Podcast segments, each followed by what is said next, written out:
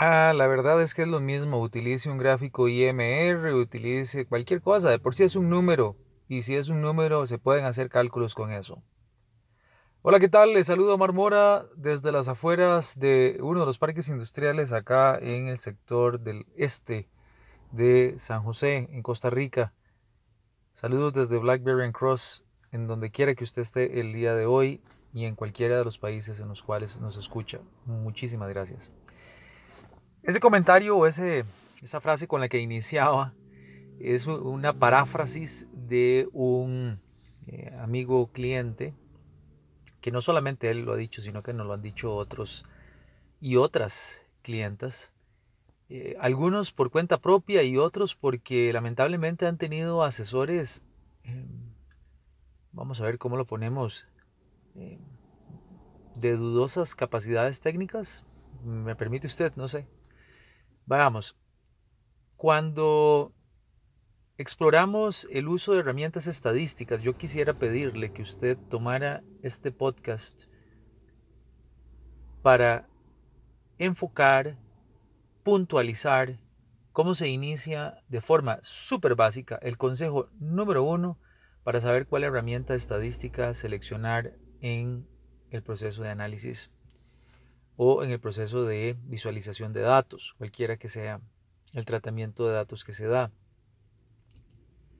Lo más básico, lo verdaderamente más básico, es preguntarse qué tipo de dato tengo. Voy a asumir que el dato viene de una, de una cadena de suministro de datos que ha sido validada, es decir, que el sistema de medición ha sido asegurado.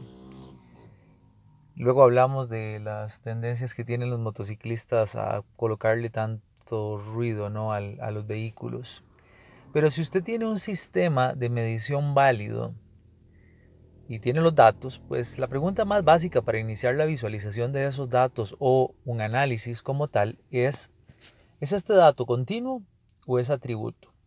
Cuando hablamos de datos continuos, la gente piensa que son números, pero recuerden que no todo dato numérico es continuo. No voy a referirme a eso ahora porque es considerablemente básico. Pero recuerden, no todo dato que sea número es continuo, pero va a quedar un poco más claro con lo que sigue, porque los atributos tienden a ser datos en unidades discretas, sea por conteo o por condiciones binomiales. Es decir, los atributos son dos tipos, cosas que se cuentan o resultados de mediciones que tienen solo dos posibles valores resultantes, ¿verdad? Un pasa no pasa, eh, bueno malo, alto bajo, etc. Bueno, algunos amigos y amigas han procedido a hacer análisis de datos en donde la variable que están analizando son quejas, por ejemplo. Las quejas o, por ejemplo, la cantidad de clientes que ingresan a una sucursal o el número de defectos en una pieza. Ese valor en sí mismo es un número, Tres quejas, 20 quejas. Dos defectos, 500 defectos. ¿no? Es un número, se cuenta de uno en uno, es discreto.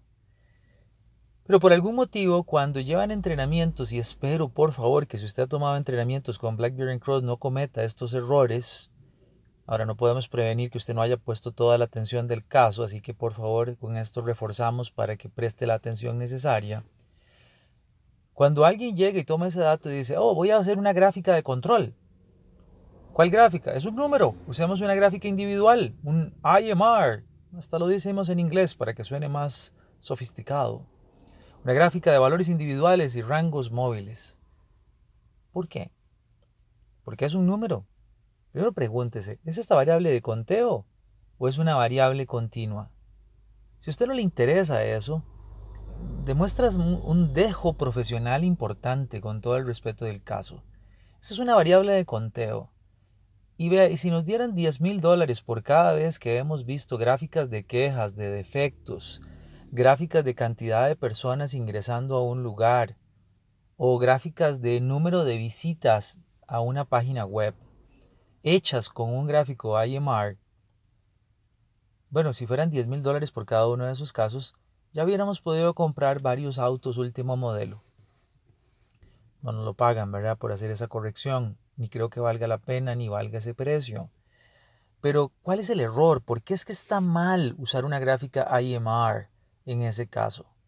No, sin duda alguna, la cantidad de quejas o visitas web es un número y, un software tan sofisticado como Minitab o Engine Room podrán ayudarle a hacer la gráfica y usted obtendrá límites, límite inferior, límite central y límite superior, sea para la gráfica individual o para el rango móvil.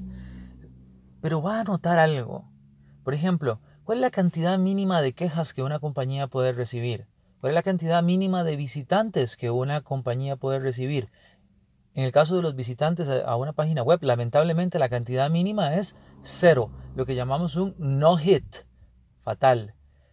Cantidad de quejas de cero, buenísimo, ideal. Pero entonces, ¿por qué algunas de estas gráficas AYMAR dan límites negativos? ¿Cómo le explica usted a la gerencia que una gráfica de control para el número de visitas a la página web tiene menos 20 visitas o menos 2 defectos. Usted tal vez no me lo crea, pero esto sucedió en una compañía en donde uno de los colegas llegó y le dijo a la gerencia que es que ahora eran capaces de anticipar los defectos o de prevenirlos. Bueno, yo espero que sí hayan tenido capacidades para prevenir los defectos, pero la gráfica no dice eso con un límite negativo. El límite negativo es producto de haber usado mal la selección del gráfico. Usted tuvo que haber usado una gráfica para valores discretos, en ese caso dentro de la dinámica de gráficas de atributos, y para hacer valores de conteo, entonces una gráfica U o bien una gráfica U' o una gráfica C, que nunca le va a dar un límite inferior a cero. Y podemos hablar de otros errores similares a estos. Pero ¿sabe cuál es, creo, el principal error que cometemos? Asumir que número es número y por lo tanto uso cualquier cosa que me quede a la mano. No, no, hay que ser, hay que ser maestros, maestras, dominadores de la técnica y para eso se necesita entender, porque hay momentos en donde esas decisiones tienen resultados o consecuencias muy importantes sobre la toma de decisiones que la compañía va a hacer. Lo vea sus datos, revise y si tiene alguna duda, escríbanos o visite un sitio web, en uno de los dominios que tenemos, uno de los subdominios que tenemos en el sitio web en donde tenemos horas de asesoría, lo que llamamos clínicas de solución de problemas. Tienen un costo simbólico. Ingrese a meet, m -E -E y reserve una consulta. Con mucho gusto le ayudamos. Si usted es cliente regular y tiene un proceso de entrenamiento activo, sabe que estas consultas son gratuitas, que las cubrimos dentro de los programas de mentoring. Entonces aprovechelas. Pero mira que es difícil poder hacer preguntas si uno no se enfrenta a los problemas. Así que también lo motivamos, la instamos a que usted explore un mejor uso de estas herramientas y podamos compartir más. Le recuerdo, M-E-E-T eh, como, reunión en inglés, como reunirse en inglés, meet.blackberrycross.com. Hasta la próxima, que estemos bien y muchos éxitos.